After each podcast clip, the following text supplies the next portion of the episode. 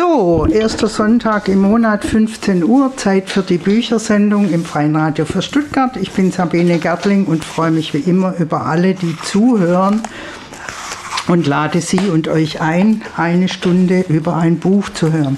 Hier im Studio begrüße ich ganz herzlich den Frank Rutkowski. Hallo. Hallo. Schön, dass Sie hier sind. Er ist 1980 in Nordenham geboren, lebt als Autor, freier Journalist und Literaturvermittler hier in Stuttgart. Inzwischen machen Sie auch noch was anderes, haben Sie erzählt? Ja, momentan mache ich die Öffentlichkeitsarbeit für eine kleine Gemeinderatsfraktion im Stuttgarter mhm. Rathaus und ähm, ja, schreibe die Pressemitteilungen also und Co. für Puls. Mit Text arbeiten Sie nach wie vor? Genau, ja. Wir wollen seinen zweiten Roman vorstellen. Dafür hat er ein Stipendium vom Förderkreis Deutscher Schriftsteller in Baden-Württemberg bekommen. Das ist manchmal ganz hilfreich, um so ein Buch fertig zu kriegen. Gell? Manchmal auch unabdingbar. Ohne das geht's nicht. Der neue Roman heißt Mitnachtstraße, ist bei Wohland und Quist erschienen. Und äh, ja, Mitnachtstraße, wer sich in Stuttgart einigermaßen auskennt, weiß, dass das auch eine neue Straßenbahnhaltestelle ist. Gell? Und eine aktuelle, also es gibt die U-Bahn-Haltestelle mhm. Mitnachtstraße, und der Roman spielt äh, mhm. Ja, ich sage immer noch genau Straßenbahn, dort. also ich meine eigentlich U-Bahn. Genau, die S-Bahn-Station, die da kommt, ja. im Zuge von Stuttgart 21, mhm. auch wird dann auch Mitnachtstraße auch Mitnachtstraße, heißen. also mit sehr engem Stuttgart-Bezug, sagen wir mal so, das Buch, ja. Mhm. Danach hören wir dann einen ersten Abschnitt aus Mitnachtstraße von Frank Rutkowski. Mit sieben passten seine Beine noch quer unter den Tisch. Und er konnte gerade so aufrecht sitzen. Es war zwar höllisch unbequem, aber immerhin ein sicheres Versteck. Draußen herrschten gut 30 Grad im Schatten und die Hitze staute sich im Inneren wie heute der Qualm. Niemand wäre freiwillig hier reingekommen und wenn, dann nur, um sich ein Bier zu holen. Jetzt wuchert längst Schimmel in den leeren Flaschen, in einer klebt eine tote Spinne mit den Beinen im Pilz, und Malte denkt an die Eislaternen mit gefrorenen Blüten, die Natalie im Winter mit den Kindern gemacht hat. Das ist sechs gärende Monate her. Jetzt ist Sommer, und anstatt bei ihnen zu sein, schwitzt er neben Schimmellaternen mit angezogenen brennenden Knien im toten Winkel einer Gartenlaube und hofft, wie damals, nicht entdeckt zu werden. Als Erstklässler konnte er die Uhr noch nicht lesen, gefühlt versteckte er sich für Stunden unter dem Tisch, mindestens eine Reise zu Sendaks wilden Kerlen und wieder zurück. Zurück zu den echten Monstern, die überall nach ihm suchten, nur nicht hier, am wahrscheinlichsten Ort von allen. Eines von ihnen schleicht nun schon seit Minuten um die Hütte herum. Vielleicht prüft es gerade mit strengem Blick den Heckenwuchs, schnuppert an den Hortensien, nascht mit seinen wulstigen Lippen direkt von einer Rebe. Dabei war sich Malte sicher gewesen, dass Heinz heute nicht hier sein würde. Immer wieder bricht sein Husten in das Summen, das Malte schon seit Tagen in den Wahnsinn treibt, ohne dass er bislang ein Wespennest gefunden hätte. Die Schritte kommen näher. Schweres Schuhwerk auf Holz, dann ein Schatten. Heinz späht durch das einzige Fenster und verdunkelt damit den Raum. Allein sein Wanst reicht für eine spontane Sonnenfinsternis. Ein kurzes Flackern, als er sich die Handkante an die Stirn legt, dann humpelt er davon und über Malte schwirrt wieder der Staub von Jahrzehnten im gleißenden Licht. Er holt tief Luft und spürt ein Stechen in der Brust, wartet vorsichtshalber lieber noch ab. Zwei der Flaschen neben ihm sind ungeöffnet und seit September 2018 abgelaufen, fast zwei Jahre schon. Malte macht eine auf. Das warme Bier schmeckt abgestanden und hefig. Trotzdem setzt er noch ein zweites Mal an und trinkt das erste Drittel ohne abzusetzen. Schaut dabei aufs Handy. Er sollte Natalie endlich antworten dass er auf dem Heimweg selbstverständlich kurz Feuchttücher kaufen könne und dass es heute vielleicht etwas später im Büro werde. Ganz automatisch geht sein Blick zum MacBook. Es steht aufgeklappt zwischen ausgeblichenen VfB und Ferrari-Wimpeln auf dem Klapptisch und überführt ihn mit seinem leuchtenden Apfel nicht nur als Poser, sondern auch als Lügner. Das Geräusch des hüftsteifen Gangs lässt nicht lange auf sich warten, nur hört Malte es viel zu spät und dann auch schon das Schloss. Natürlich hat Heinz einen Zweitschlüssel. Um sich die Blamage zu ersparen, will Malte noch schnell unterm Tisch hervorkraxeln, stößt sich dabei aber den Kopf am Metallscharnier. Der Schmerz ist so heftig, dass seine Hand sofort an die Stirn schießt und er den alten Mann nur mit einem Auge hereinkommen sieht. Fast wie damals streckt Heinz seinen Arm zu ihm auf, aus. Nur aufstehen lässt er dies, Malte diesmal aus eigener Kraft. Wenn er wollte, könnte Heinz es sicher noch immer. Seine Oberarme sehen aus wie aus der Lederweste geplatzt. An Bedrohlichkeit hat er für Malte nichts eingebüßt. Dafür ist seine Erinnerung an diesen Nachmittag im Sommer 1986 noch viel zu plastisch. Die Erinnerung an die schiere Kraft, mit der Heinz ihn nur mit einem Arm unter dem Tisch hervorzerrte und nach draußen in den Garten schleifte, um ihn dort seinem Richter vorzuführen. An die Ohrfeige, die ihm sein angetrunkener Vater vor allen gab. Niemand von ihnen schritt ein. Natürlich nicht. Es ging sie nichts an. Und sein Vater hatte ja auch alles Recht, wütend auf ihn zu sein. Malte war heimlich in sein Paradies eingedrungen, das eben nur deshalb ein Paradies war, weil er darin nichts zu suchen hatte. Jedes verdammte Wochenende und mindestens jeden zweiten Abend verbrachte sein Vater allein im Schrebergarten. Er braucht eben die Erholung, erklärte Maltes Mutter stets und ließ dabei offen, ob von der Arbeit oder seiner Familie. Die Ohrfeige war ein hoher Preis dafür, um ihn, wenn auch nur aus der Ferne, wenigstens einmal ausgelassen und glücklich zu sehen. Schlimm? Malte sieht auf seine Hand, die er sich eben noch gegen die Schramme gepresst hat und zerreibt etwas Blut zwischen den Fingern. Geht schon. Heinz reicht ihm ein Taschentuch und kramt in einer Schublade der Küchenzeile herum, findet aber nur akkurat zusammengefaltete Lappen und Geschirrtücher, die er achtlos zurück ins Fach stopft. Irgendwo hat Walter bestimmt Pflaster und was zum Desinfizieren hier, murmelt er mehr zu sich selbst als zu Malte und macht sich gleich über die nächste Schublade her. Lass gut sein. Malte hält sich das Bier an den Kopf, als wäre es kalt. Er deutet auf die Flasche. Ich bin medizinisch bestens versorgt. Heinz lacht kurz auf, künstlich zwar, aber durchaus anerkennend. Erst ein paar Tage hier und schon sprichst du unsere Sprache. Er nimmt sich das andere Bier, öffnet es an seinem Schlüsselbund und setzt sich ungefragt an den Klapptisch. Auch das eine klare Sprache. Das hier ist sein Revier, nicht Maltes. Er schiebt den Tisch etwas nach vorn, um mehr Platz für sich zu schaffen, kneift die Augen zusammen und schaut unverhohlen auf den Bildschirm des Computers. Was hast du da unterm Tisch überhaupt gemacht? Ach, es ist dieses Wespennest, sagt Malte bemüht beiläufig. Ich find's einfach nicht. Heinz legt den Kopf in seinen fleischigen Nacken, die Haare im Schweiß und formt mit der Hand eine Muschel am Ohr. Hm, hör nix. Aber vielleicht sind deine Ohren ja besser als meine, sagt er grinsend. Malte lehnt mit dem Rücken am Türrahmen und lächelt gezwungen. Er muss wortwörtlich die Zähne zusammenbeißen, um freundlich zu bleiben. Schon ist alles wieder da. Der Druck auf seiner Brust, die Enge, vor allem aber das Gift. Es wird Stunden dauern, bis es abgebaut ist und er wieder klar denken kann. Er schweigt. Er will nicht mit Heinz reden. Weder übers Wetter noch über Schädlinge und Nützlinge im Kleingarten oder die guten alten Zeiten und schon gar nicht über letzten Donnerstag. Sieht Heinz in seine Richtung, schaut Malte auf sein Handy. An seinem Bier nippt er immer erst dann, wenn Heinz seines gerade abgestellt hat. Dabei weiß Malte es längst. Ihr Schweigen ist eine Machtprobe, die er nur verlieren kann. Heinz wird erst gehen, wenn er das will. Vor allem bedeutet ihr Schweigen aber ohne Ablenkung das ständige Summen ertragen zu müssen, wie das Sirren eines Zahnarztbohrers mit nur halber Umdrehungszahl damit es auch wirklich quält. Von wegen Ruheoase, wie es auf dem Schild am Eingang heißt. Wirklich leise ist es im Kleingartenverein Weichenherz nie.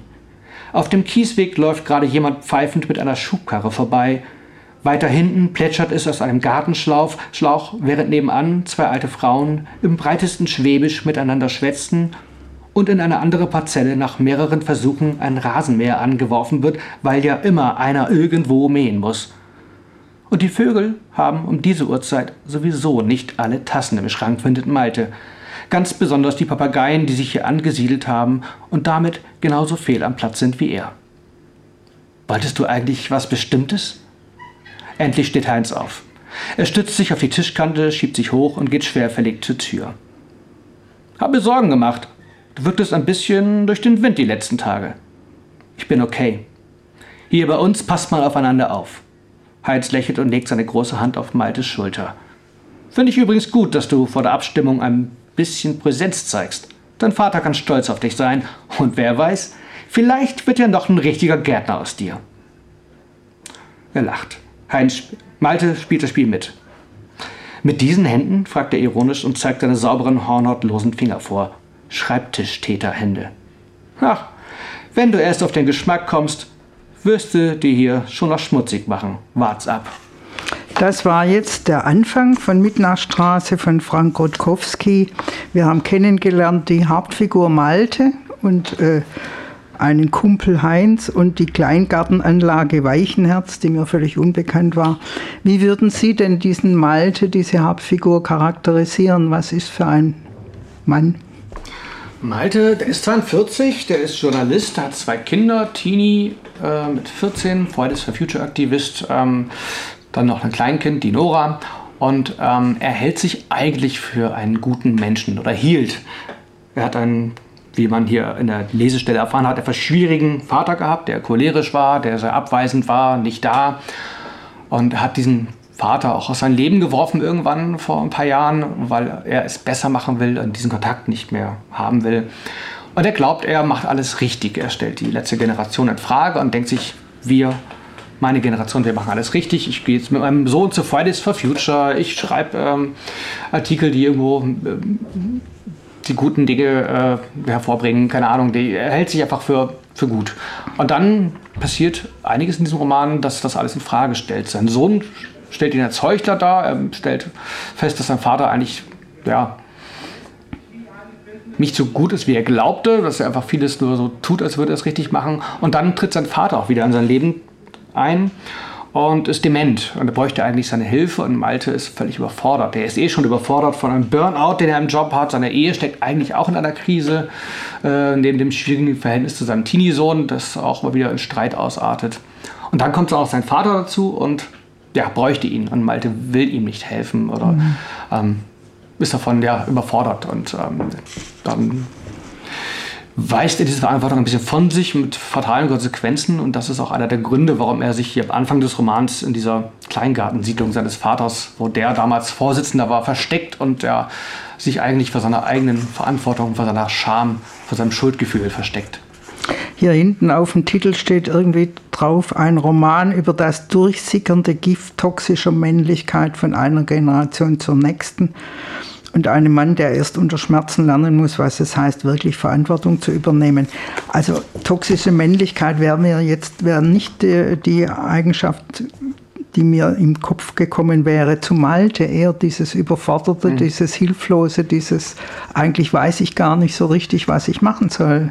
Das stimmt. Ähm das ist sehr unterschwellig bei Malte. Ähm, die Generation seines Vaters, das war so diese Generation, bei der man diese klassische toxische Männlichkeit eher verorten würde. Mhm. Ähm, aber ich zeige im Roman so ein bisschen auch, dass sich das so eigentlich über die Generationen durchzieht eigentlich und dass das äh, ein Gift durchsickert. Ähm, das ist bei Malte nicht das Verhalten gegenüber Frauen zum Beispiel. Er versucht eigentlich immer alles richtig zu machen. Ähm, auch wenn er dabei oft äh, grandios und manchmal auch etwas peinlich und witzig scheitert im Roman.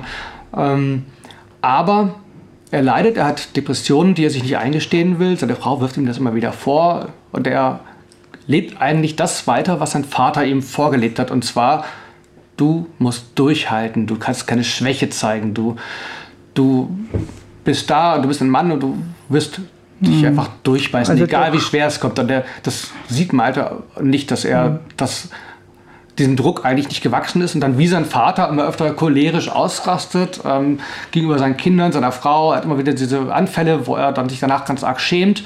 Und er sieht auch, dass sein Sohn, der 14 ist, auch schon diese An Wutanfälle immer wieder kriegt, was auch dem Alter geschuldet ist sicherlich.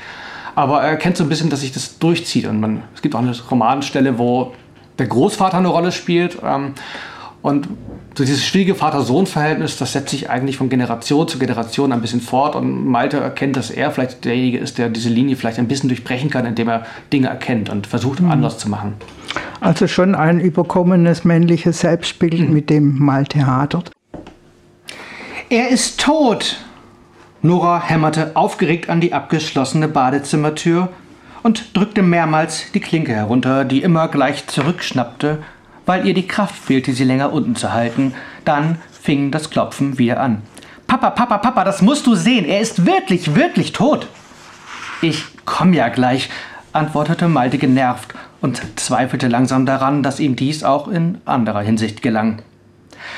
Auf seine Systemrelevanz zu pfeifen, bedeutete für ihn im Umkehrschluss auch im Lockdown jeglichen Anspruch auf Privatsphäre zu verlieren.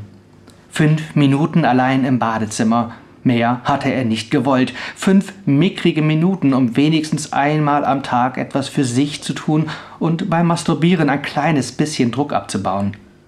Malte erhöhte noch einmal das Tempo. Er wichste so schnell, dass ihm das Handgelenk und die Vorhaut schmerzten, musste sich, als abermals die Klinke nach oben schnappte, aber schließlich eingestehen, dass Noras Diagnose auch auf seinen Penis zutraf. Er war wirklich, wirklich tot. Kaum hatte er sich die Hände gewaschen und die Tür entriegelt, zog ihn Nora bereits energisch am Hemdzipfel ins Kinderzimmer. Er müsse unbedingt sehen, was sie am Fenster entdeckt habe, quasselte sie drauf los. Vielleicht könne er den Vogel ja doch noch retten, ganz sicher sogar. Da drüben sah er, genau dort beim Balkon der Nachbarn, ein bisschen weiter links. Nein, Papa, das andere links. Ob er denn blind sei? Dann sah es auch Malte.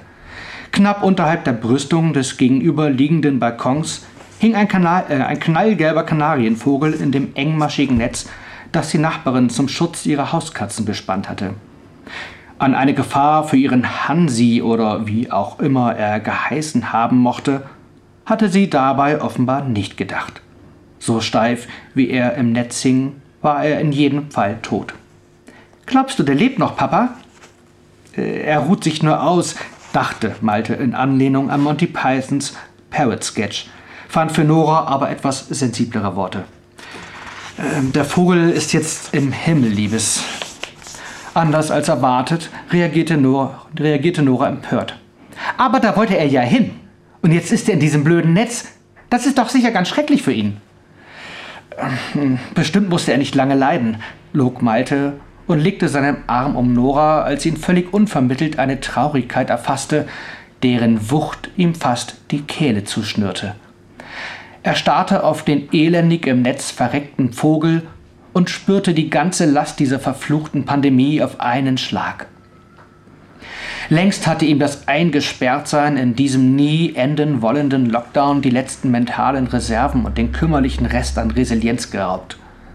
Seit mehr als zwei Monaten war er nun schon mit Jonas und Nora zu Hause, rieb sich zugleich aber auch, wann immer er die Zeit fand, dabei auf, jeden noch so kleinen Auftrag anzunehmen. Er konnte nicht anders. Es reichte ihm einfach nicht, bloß dann unersetzlich zu sein, wenn es um die Betreuung der Kinder ging. Dabei machte das wenige Geld, das er in seinen Texten verdiente, momentan nur einen Bruchteil ihres Familieneinkommens aus. Als Apothekerin verdiente Natalie zwar bei weitem nicht so viel, wie es noch vor 10, 20 Jahren der Fall gewesen wäre, um eine Familie zu ernähren, reichte es jedoch allemal. Einmal hatte sie Malte darum sogar angeboten, ihm das entsprechende Honorar selbst zu überweisen, wenn er dafür im Gegenzug auf einen Auftrag verzichtete. Sie meinte es gut. Die Demütigungen, die wirklich wehtaten, waren immer gut gemeint. Natürlich hätte er es sich anders überlegen und Nora nun doch in die Notbetreuung schicken können. Ein weiterer Vorschlag Nathalies, den er abgewiesen hatte, ohne darüber auch nur zu diskutieren. Es wäre nichts weniger als das Eingeständnis seines Versagens gewesen. Seinetwegen war aber auch Natalie an der Grenze. Schließlich reichte ihr Malte, sobald sie nach acht Stunden aus der Apotheke zurückkam, sofort den Staffelstab weiter, um endlich seinem luftabschnürenden Lagerkoller zu entfliehen, indem er sich in die Arbeit stürzte oder stundenlang mit Kopfhörern und Bierflasche spazieren ging. Er wusste, wie unfair das war, Aber inzwischen brachte die Enge immer öfter seine schlechtesten Seiten zum Vorschein. Mit jedem Tag wurde er gereizter, abweisender, in sich gekehrter. Und das war für ihn das Schlimmste an der Situation. Denn eigentlich hatte Malte geglaubt, er wäre besser als das Klischee des überforderten Mannes oder wenigstens ein besserer Vater als sein eigener. Einer, der seinen Kindern niemals das Gefühl gab, ihm eine Last zu sein. Malte drückte Nora eng an sich, sah mit feuchten Augen weiter auf das tote Tier und dachte daran, was er einmal über die Kanarienvögel von Bergleuten gelesen hatte. Früher hatten sie unter Tage immer einen Vogel dabei, der ihnen zur Früherkennung von giftigen Gasen diente, sogenannten bösen Wettern. Fiel der Vogel von der Stange, waren die Arbeiter vor dem sicheren Erstickungstod gewarnt. Eigentlich passend also, dass Malte nun einen toten Vogel an der vermeintlich frischen Luft erblickte. Im Frühling 2020 war für ihn schließlich gleich die ganze Welt toxisch geworden. Das war jetzt ein zweiter Abschnitt aus Mitternachtstraße, den Sie übrigens auch vorne erwähnen, heißt eine zentrale Schauplätze dieses Romans sind reale oder an reale Orte in Stuttgart angelehnt, mit Ausnahme der ganz und gar unwahrscheinlichen Episoden über den Nachbarsvogel und die Schnecke in der Muschel sind sämtliche Figuren und Ereignisse frei erfunden. Kann ich jetzt daraus schließen, dass diese Episode nicht frei erfunden ist? Die äh, ist tatsächlich nicht erfunden und die, ich glaube, hätte ich sie erfunden, hätte man sie auch mir nicht abkaufen können. Ähm, es gab diesen Vogel, äh, der war bei uns am Nachbarfenster, das haben wir auch im Lockdown gesehen. Ähm, und die ganzen Spielplätze waren zu und wir haben irgendwie überlegt, was machen wir denn? Dann lass uns doch rausfinden, wem dieser Vogel gehört. Das, das war eine Parallelstraße, mhm. deswegen mussten wir herausfinden, wer da wohnt. Also meine Frau hat das dann gemacht äh, mit den Kindern. Und dann haben sie diese Frau auch gefunden und die hat ganz herzlich gelacht, das passiert auch im Roman. Und Malte fühlt sich dann auch total, äh, ja, um sein, sein, seine Trauer betrogen, weil sie lacht, als sie diese Nachbarin finden. Sie lacht mhm. ganz, ganz ähm, hysterisch und stellt sich heraus, dass dieser Vogel eigentlich nur ein Spielzeug für ihre Katzen ist. Der täuscht echt aus, aber äh, es ist ein Spielzeugvogel. Also eine nicht erfundene und trotzdem sehr unwahrscheinliche Episode. Aber die Schauplätze sind ja real. Ist der genau. Stuttgarter Norden Ihr Revier? Nein, überhaupt nicht. Ich wohne im Westen. Ich bin mhm. auf diese Schauplätze gestoßen ähm, im Zuge einer Reportage. Ich habe äh, einige Jahre als Redakteur für das äh, Stuttgart-Magazin Lift gearbeitet und habe da ähm, eine Reportage über Traditionsvereine gemacht. Und da war ich dort im Kleingartenverein und fand das Setting auch so spannend, dass man es sich auch nicht hätte ausdenken können, weil dieser Kleingartenverein, der mitten im Generationenkonflikt steckt und, und wo die Alten und Jungen sich gerade behaken, oder damals war es so, weil direkt dahinter ist der Stadtacker, so ein Urban hm. Gardening-Projekt, das hm. sind nur wenige Meter dazwischen und das ist eine komplett andere Welt. Ein offenes Gärtnern zwischen Rentnern und Kitakindern und KünstlerInnen und StudentInnen. Und dahinter die Container City mit dem Künstlerdorf und den, den Interimswerkstätten.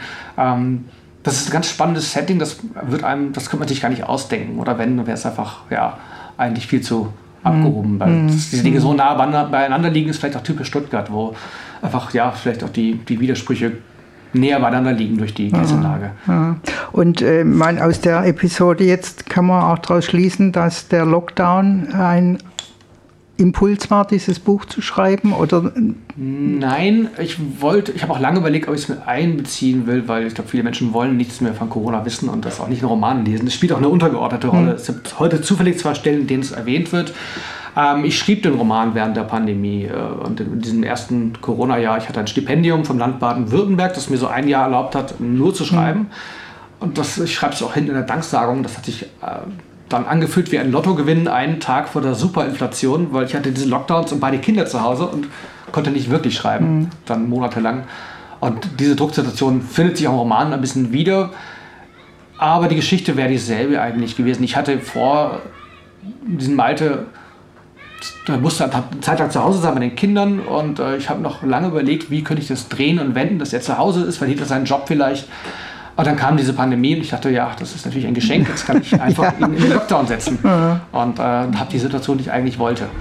Das war für mich schlimm, die Situation, für meine Figur auch, aber äh, für das aber immerhin war es ein Geschenk. Für den Roman war es dann doch förderlich, dass genau. der zustande kam. Sie haben gerade äh, eigentlich so über den Stuttgarter Norden gesprochen, dass ich davon ausgehe, Sie mögen Stuttgart. Sie sind ja nicht hier geboren, mhm. aber Sie haben es kennengelernt und wie sind Sie hergekommen? Ich bin 2009 hergezogen aus also ich komme eigentlich aus Norddeutschland, habe dann in Tübingen mhm. studiert und bin dann irgendwie in Stuttgart versackt 2009. Ich war eigentlich nicht, nicht geplant. Traumstadt eigentlich. Ich wollte eigentlich zurück, vielleicht nach Hamburg gehen, irgendwas mhm. Größeres mit mehr Wasser. Das fehlt ja hier ein bisschen oder ist verbaut. Aber irgendwie habe ich die Stadt sehr zu schätzen gelernt. Mhm. Ähm, ich mag, dass die Dinge hier nah beieinander liegen. Ich mag die Kessellage, dass man auf schnell in der Natur ist und eigentlich hat Stuttgart ja alles, was man braucht, außer Wasser. Aber da können wir ja was machen, deswegen bin ich am Rathaus.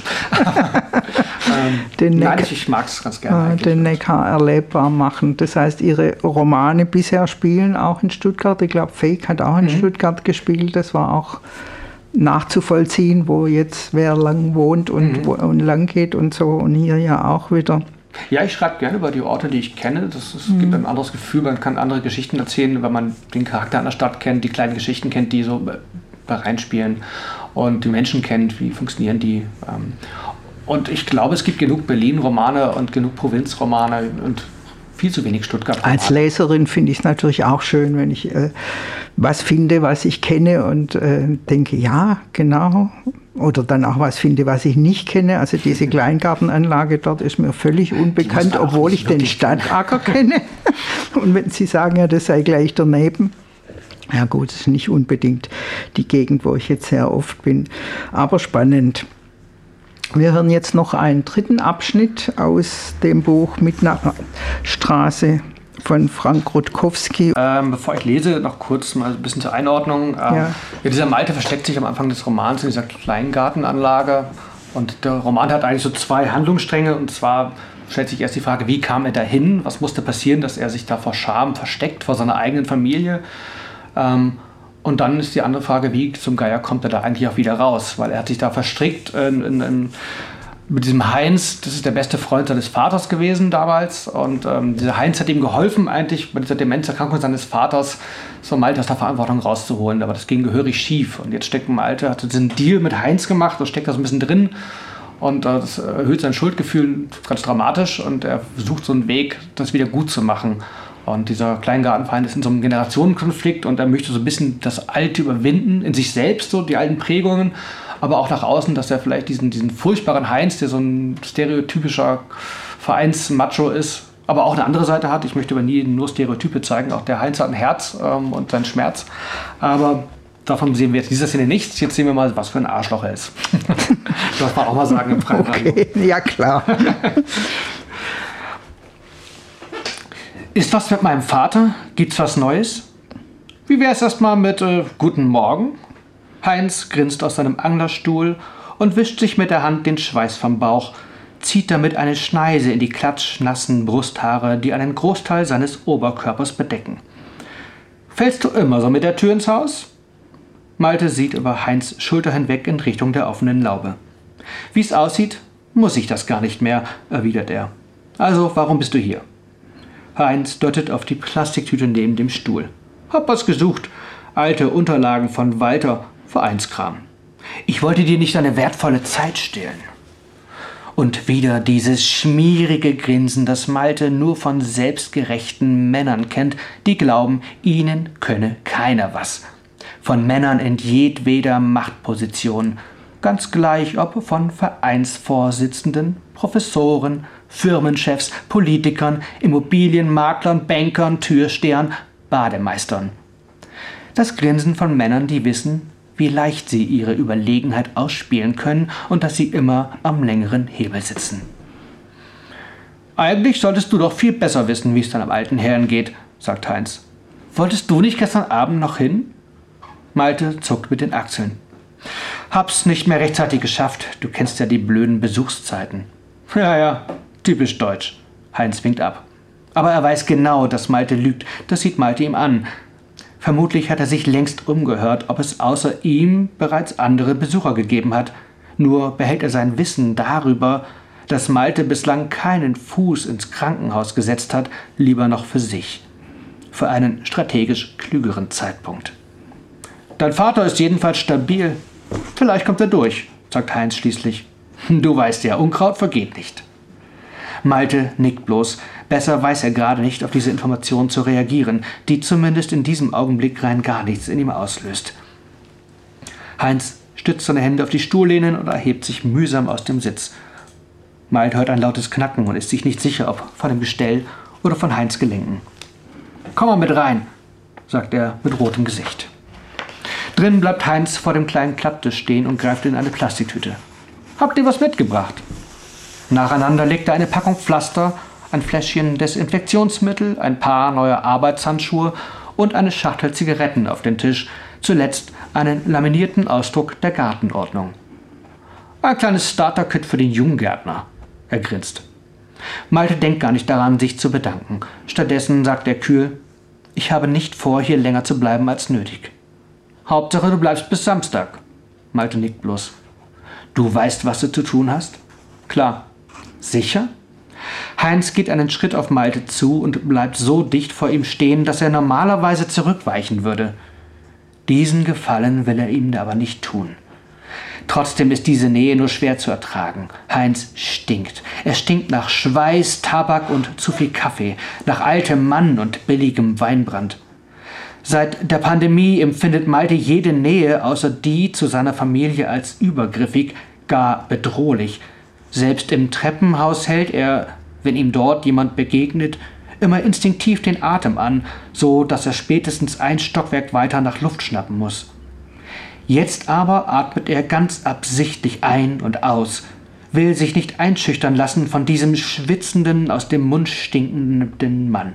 Es ist wie ein High Noon mit Aerosolen, ein russisches Roulette mit Spike-Proteinen. Und eines weiß Malte genau, hätte er Corona, er würde Heinz jetzt ohne zu zögern den Todeskuss verpassen und dann, sicherheitshalber, noch sämtliche Griffe in dessen Gartenlaube ablecken. Es wäre ein perfektes Verbrechen. Warum sollte es nicht klar sein? Ich frage ja nur. Wie man so hört, hast du hier schon Freundschaften geschlossen, spielt Heinz auf seine Konkurrentin Sabine an. Ich bin eben ein geselliger Typ. Hm, das trifft sich gut, Heinz lächelt.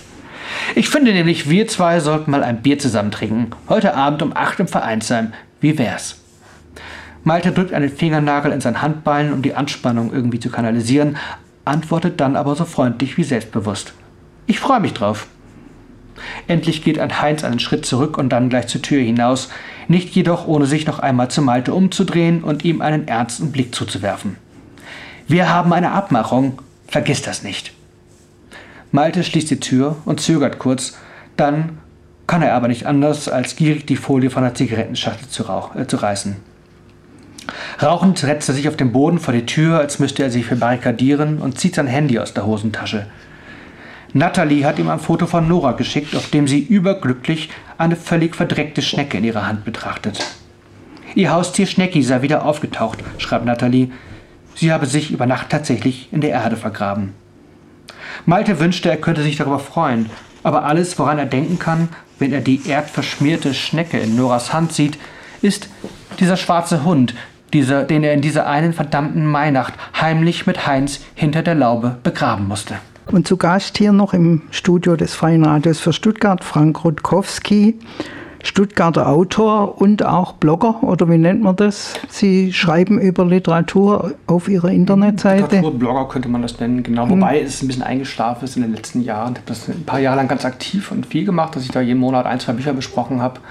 Ähm, das ist dann aber beruflich bedingt einfach weniger geworden, mhm. weil ich hm. halt auch jetzt öfter mal für Rezensionen bezahlt werde, äh, schreibe ich für die Büchergilde oder für andere Medien oder moderiere Lesungen und mhm. fehlt so ein bisschen die Zeit für unbezahlte ja. Das war so ein bisschen Empfehlungsschreiben mhm. auch jahrelang, aber das ist eine tolle Szene, die Literaturblog-Szene. Es gibt mhm. ganz tolle Blogs, die ähm, immer kleiner und kürzer werdenden Feuilletons äh, so, ein bisschen das, so ein bisschen ersetzen auch. Also es gibt welche, die denselben Anspruch haben und werden in Zeitungen und Medien immer weniger Bücher, Bücher besprochen und auch immer weniger kleine, besondere Verlage.